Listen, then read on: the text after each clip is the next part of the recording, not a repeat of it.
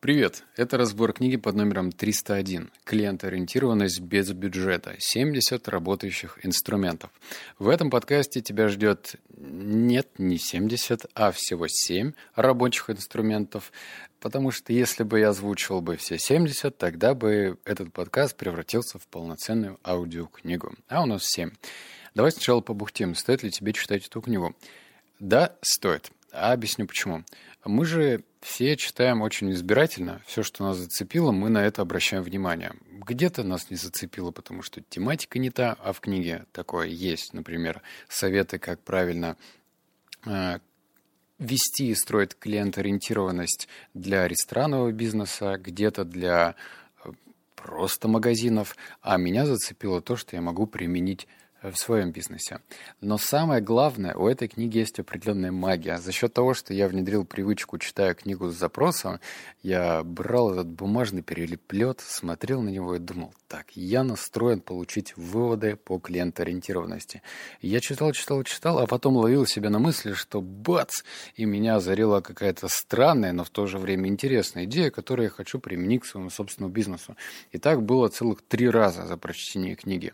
Так что это уже дорогого стоит, когда ты читаешь книгу, и тебя просто заряд. Руки чешутся, хватаешься за блокнотик и начинаешь выписывать, а что нужно изменить у себя. Ну, а потом, в лучшем случае, конечно же, меняешь. Ладно, давай теперь переходим к выводам. Буду зачитывать их, а ты думай, решай, смотри, а как это можно применить у себя в компании. Вывод первый. День ценности. Привязать ценности к дням недели так их будет проще запоминать и легче им следовать в каждой работе. Например, понедельник – скорость, вторник – позитив, среда – качество, четверг – внимание к деталям, пятница – профессионализм. Чтобы ценности не были пустым звуком, запоминаем, отрабатываем и прокачиваем каждую день за днем. Да, драйвера клиент-ориентированности потребуется подготовка и некоторые домашние заготовки, но на то он и драйвер. Например, ваш понедельник – скорость. Пробуем в этот день не опаздывать на работу, пробуем ускорять какой-то процесс, пробуем успеть сделать обещанное клиенту в срок или раньше срока. И делимся впечатлениями с коллегами в конце дня что получилось, что еще придумали, а что не вышло. Теперь вторник, день позитива. Улыбаемся, рассказываем анекдот дня, отсылаем коллегам клиента веселую картинку. Главное, кстати, не заигрываться с этими картинками. И снова подводим итоги в конце дня. Что вышло, что нет, что стоит повторить, а что сделать традицией.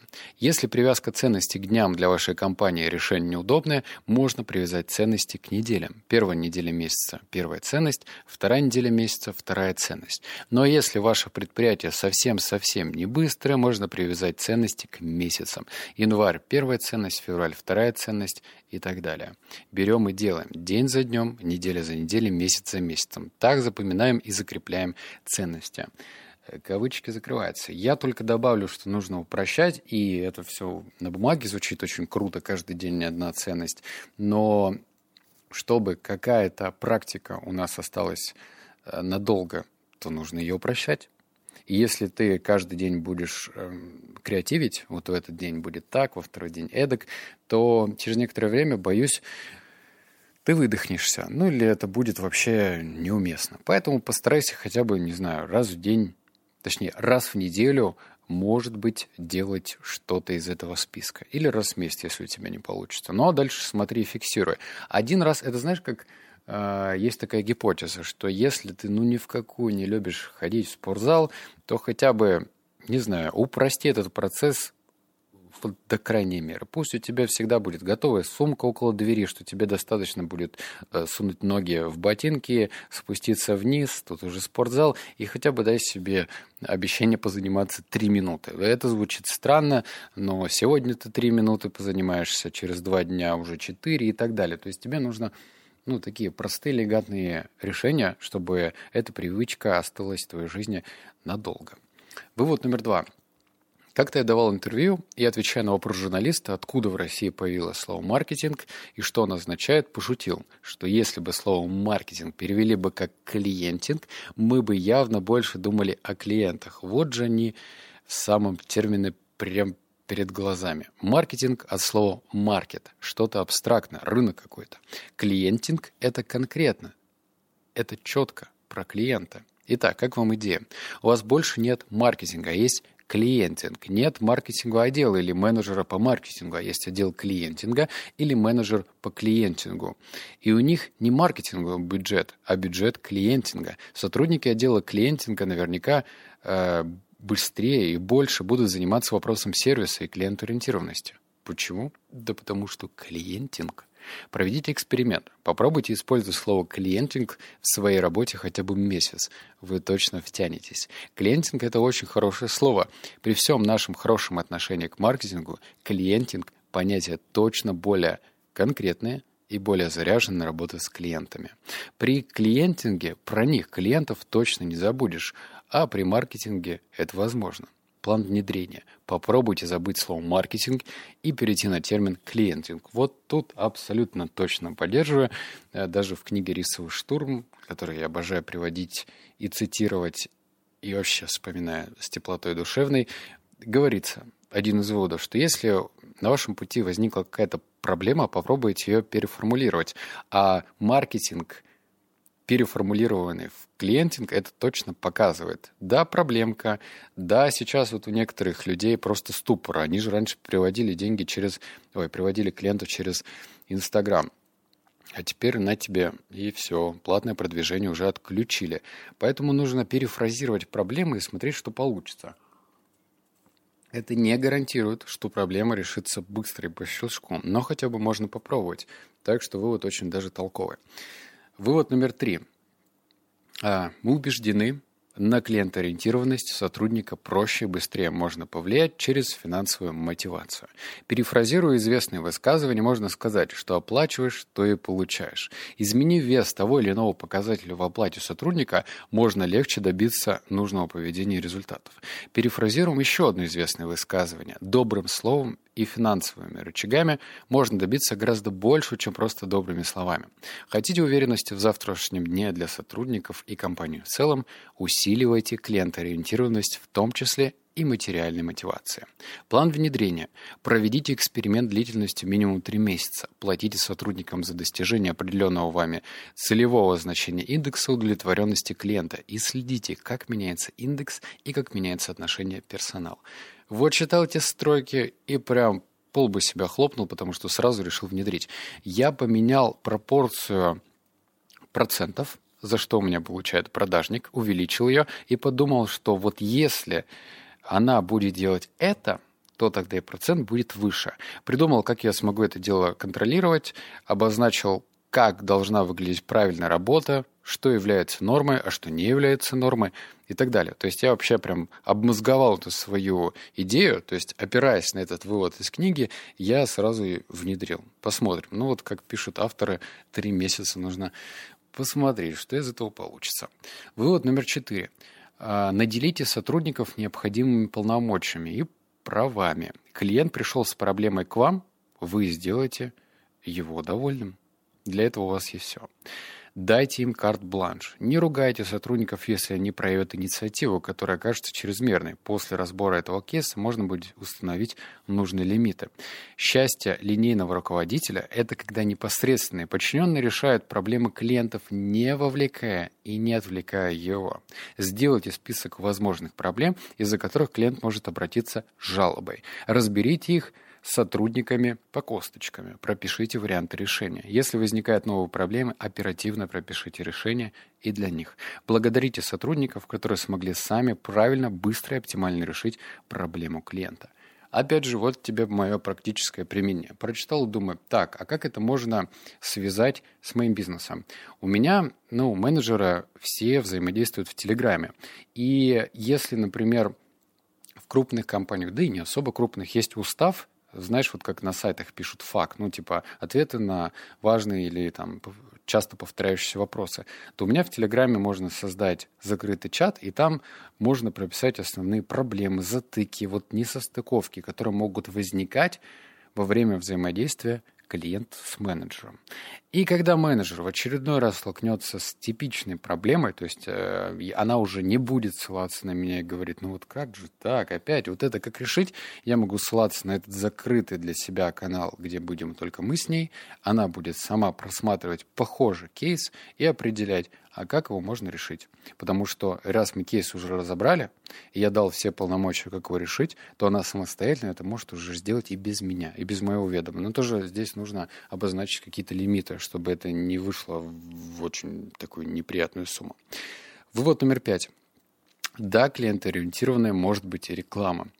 А, значит, я его сейчас зачитаю, этот вывод, но не совсем однозначно, но рациональное звено в нем точно есть.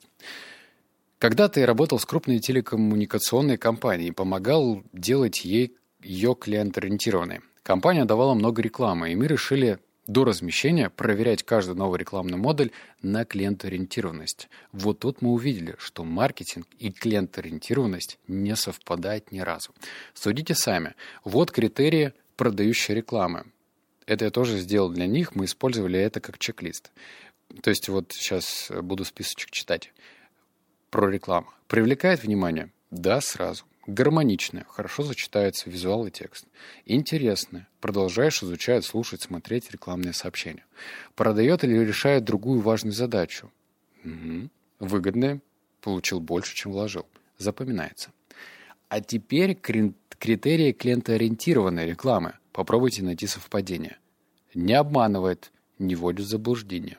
Понятное. Кто, что, где, сколько, ну и, там, и так далее. Читабельная по шрифтам. Помним, что есть люди, которые плохо видят. Не оскорбительно ни для кого.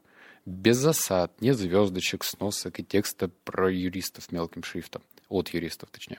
Мораль нужно учитывать оба списка. Реклама должна продавать, но при этом оставаться клиентоориентированной. Почему я сказал, что этот вывод неоднозначный? Потому что этот вывод как будто бы воспринимается в вакууме. То есть мы знаем, что у нас ограниченное эфирное время, например, что уж говорить про теле, где реклама стоит космос, э, то если даже рассматривать рекламу в Телеграме, в Ютубе, в Инстаграме, запрещенном сервисе, надо же всегда да, проговаривать потом, когда сказал слово Инстаграм. И там, в этих сервисах, есть ограниченное время. Тебе говорят, вот, мы готовы выделить минуту. И когда ты понимаешь, что тебе нужно вроде и полезную ценность дать, и рассказать, кто мы такие, и чем мы можем быть полезны для конечного потребителя. А тут еще нужно помнить про клиентоориентированность. Да? И вот эти пунктики, они не совсем уместны, потому что время, деньги – это раз, а во-вторых, не все будут готовы играть по твоим правилам, потому что ты-то, может быть, и молодец, и Д'Артаньян, и все ты делаешь по уму и правильно, и карма твоя не страдает. А другой, твой конкурент, будет говорить, и кричать только о своих выгодах и про клиентоориентированность не вспомнит. Ну, то есть Понятное дело, что вот эта читабельность по шрифтам, ее еще можно обыграть. Не оскорбительно ни для, для кого, но ок. А вот без засад, нет звездочек и сносок. Ну, вот я не представляю, как это все-все-все уместить сразу в минутный ролик. Ну, это такие стандартные, например, на YouTube. Ну, в общем, либо это какие-то мои несостыковки сейчас произошли, либо что. Ладно, теперь переходим к выводу номер шесть. Многие сотрудники, да и менеджеры боятся извиняться. Во-первых, для большинства извиняться значит взять на себя ответственность. Извинения, как и полномочия сотрудника, редко в какой компании прописаны. Во-вторых, стандартная защита реакция при совершении ошибки – скрыть ее, вдруг не заметят, чтобы избежать дополнительной работы, разбора полетов, выговора или штрафа. Признание ошибок редко в какую корпоративную культуру вписано. В-третьих, извиняться психологически неприятно. И особенно это неприятно, когда ошибка случилась не по вине сотрудника, которым предстоит извиняться. Запоминаем. Правильно принесенные извинения сохраняют клиента даже в случае серьезных проступков проблем. Правильные извинения – это когда, и вот у меня тут целых 8 пунктиков. Они небольшие, прям коротенькие такие, но очень точные. Я с тобой с ними поделюсь с удовольствием, но нам нужно с тобой набрать сколько? Слышно барабанную дробь? Нет? 333 комментария. Вот тогда я пойму, что тебе это интересно, и поделюсь этим списком в комментариях. Наберем? Скину. Не наберем, значит, не скину. Все по чесноку. Вывод номер семь. Ну, кстати, они очень клевые, и я даже сохранил себе в заметке, и в случае какой-то конфликтной ситуации менеджеру отправляю и говорю, вот же, вот же, вот же, ориентируйся на них. Вывод номер семь.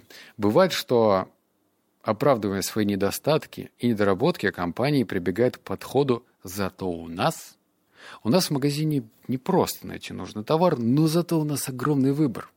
Да, у нас не вполне обученные сотрудники, зато удобный сайт и хорошее мобильное приложение. С нами можно связаться только по электронной почте, зато мы быстро отвечаем. Но сегодня клиенты все более и более требовательны компаниям, поэтому у по-настоящему клиентоориентированных компаний зато быть не должно. Если вы в вашем бизнесе хоть раз ловили себя на оправдание «зато у нас», вам нужно подумать, как сделать так, чтобы такая мысль даже не возникала ни у вас, ни у ваших клиентов. В вашем магазине можно потеряться, зато большой выбор товаров. Продумайте зонирование и навигацию. Сотрудники порой косячат, зато удобный сайт и хорошее мобильное приложение. Запустите программу наставничества, измените систему мотивации, создайте программу обучения, направленную на сервис без ошибок, пропишите для сотрудников подробные гайды, инструкции и скрипты. Вы указали для связи только электронную почту, зато мы вам быстро ответим. Подумайте, можете ли вы подключить мессенджер, указать телефон, разместить иконки социальных сетей и название профилей. Многим клиентам будут удобны альтернативные каналы связи. То есть любые зато можно обыграть. И желательно, как утверждают авторы, обыгрывать. Чем скорее, тем лучше. Потому что либо это сделаешь ты, либо это сделают твои конкуренты, и они будут тебя, знаешь, вот как мультик-то такой был, койот, и там была такая птичка. Вот эта птичка все время обгоняла койота и делала так. Пеп-пеп. Не, подожди. По-моему, она так делала. Ну и, короче, обгоняла. Вот если ты хочешь, чтобы тебя не обгоняли, или наоборот даже хочешь стать этой самой птичкой, чтобы тебя койот не догнал, так нужно вот эти зато мы убирать. Сделаешь? Сделаешь? Вот и оставь свое решение в комментариях. Наберем 333 комментария, может быть, 334. Класс. И я тебе отправлю по шестому пункту все, что я обещал. Как решать любые технические несостыковочки, если кто-то недоволен, и как их решать быстро. Ну все, обнял, поцеловал, заплакал. Услышимся с тобой в следующем подкасте. Пока.